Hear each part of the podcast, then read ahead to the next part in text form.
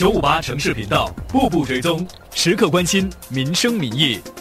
对许多人来说，家庭医生就宛如是他们健康的守门人。当身体出现不适时，第一个想到的就是家庭医生。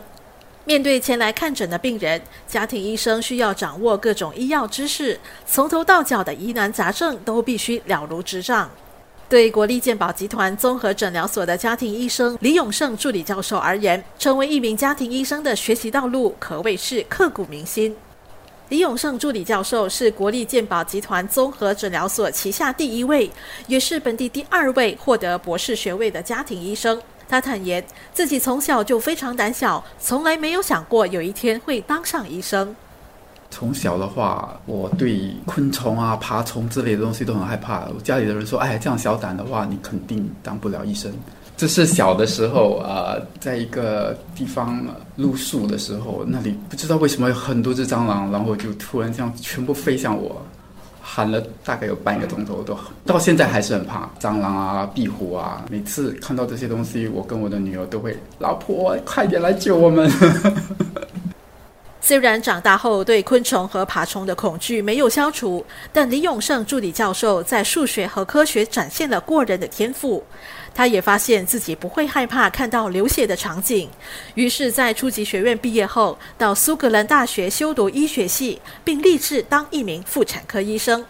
金融海啸在上个世纪九十年代爆发，由于家里的经济情况出现问题，父亲也突然中风。李永胜助理教授被迫终止在苏格兰医院的妇产科实习，回到新加坡，并在误打误撞的情况下，开启了家庭医生的职业生涯。在回家的时候，我跟新加坡的卫生理事部要求说，我可以继续我的妇产科实习吗？他们说。妇产科不是我们叫你过去的，是你自己在英国读的。假如你要回来的话，你得读完了，你才可以回来做妇产科。你不可以中途一半，然后就说哦，我要拿一个位置继续做我的妇产科实习。这样我问他们怎么办？我要回来做什么？哦，你回来做家庭医生吧。李永胜助理教授当时在一家私人诊所看诊，也是在这个时候，他对家庭医生的工作有了进一步的认识。开始当了家庭医生，我才知道自己有多烂。怎么开始让一个病人吃高血压的药？怎么确诊一个人肯定有高血压？一个人说口疮有问题的话，我要给他什么药来停止他的呃嘴巴的疼痛？我什么都不会，因为我们不可以说你是一个妇产科，你妇产科读了一半没有读完的话，因为你读完了医科，你就可以成为一个家庭医生啊。因为家庭医生需要有他自己的要所读的范围，所以我就觉得，哎，这是一个很很广泛的医学了解，呃，就开始慢慢有兴趣去学，就是从那时候才开始，哎，谁都可以当家庭医生，但是要当一个很好的家庭医生并不简单，就开始往那方面说，哦，好，我要尽量变成一个很好的家庭医生，是需要付出代价。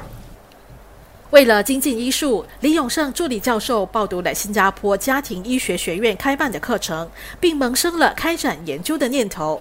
他于是开始攻读硕士和博士学位，以便开展针对家庭医生的相关研究。甚至在太太分娩时，还在埋头苦读。我记得他在生产的时候，我还带着三五本书陪着我太太在分娩房里面，他一边呃生产，我一边读书。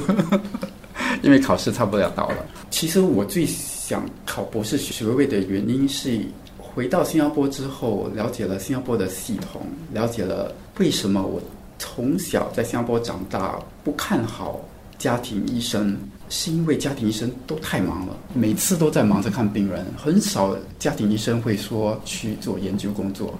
但是我们知道，要成为一个在医学领域里面。专科专业的一个行业的话，研究呃是一个非常重要的东西。李永胜助理教授苦读了六年半的时间，终于考获博士学位。如今五十三岁的他，是国立健保集团综合诊疗所临床医学研究组的副处长。我研究主要的项目是多种慢性疾病的病呃的的病人啊。在呃家庭医生里面，我们通常不会只是看到一个人只有糖尿病，呃，通常三高都会同时一起出现，而且可能有些病人还得了癌症，可能一些病人也得了骨质疏松症啊，或者呃关节炎啊。但是在我们读医科的时候，我们每次都是把一种病读得非常的专，但是我们忘了，呃，他不是全部的 A 到 E 的病都是看同一个医生。他但是假如这些医生没有一起啊知道给病人做什么东西的时候，这可怜的病人就变成一个专业的病人，他不需要做任何东西，他就要每天的看病。这就是我的研究工作了，就是尽量把不种多种慢性疾病的病人，呃，可以把他们的所谓的 treatment burden 减少。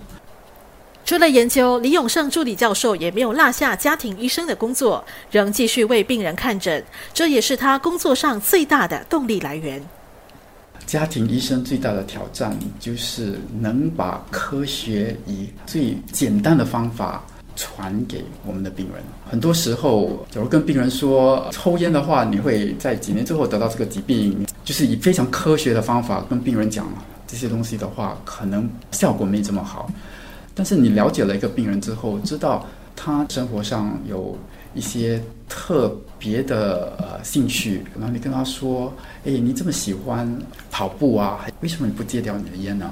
你不戒掉你的烟的话，你可能以后就跑不了了。”啊，因为你的肺啊，还是你的呼吸的那些器官可能就没这么好，所以就是要找对的方法跟病人传传出最适当的讯息。李永胜助理教授表示，随着健康 SG 计划开跑，家庭医生将扮演更重要的角色。他希望有更多年轻的医生响应号召，加入这个行列。这个是一个最好的平台，最好的的时候，让全新加坡的人知道家庭医生的重要性。生命，假如是为了自己而活的话，就很很没有意义了。所以很多时候，我在做我现在在做的东西，就是在尽量的拉年轻的医生上来，让他们知道做研究的工作其实可以帮助呃家庭医生。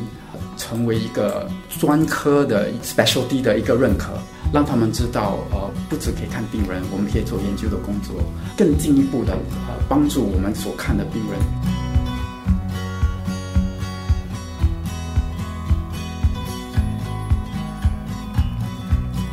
虽然我国已经走出关病疫情，但随着健康 SG 计划的启动，家庭医生任重道远。他们将继续守在前线，捍卫国人的健康。五月十九日是世界家庭医生日，不要忘记向你的家庭医生说一声谢谢，感谢他们的辛劳付出。我是诗莹，感谢收听。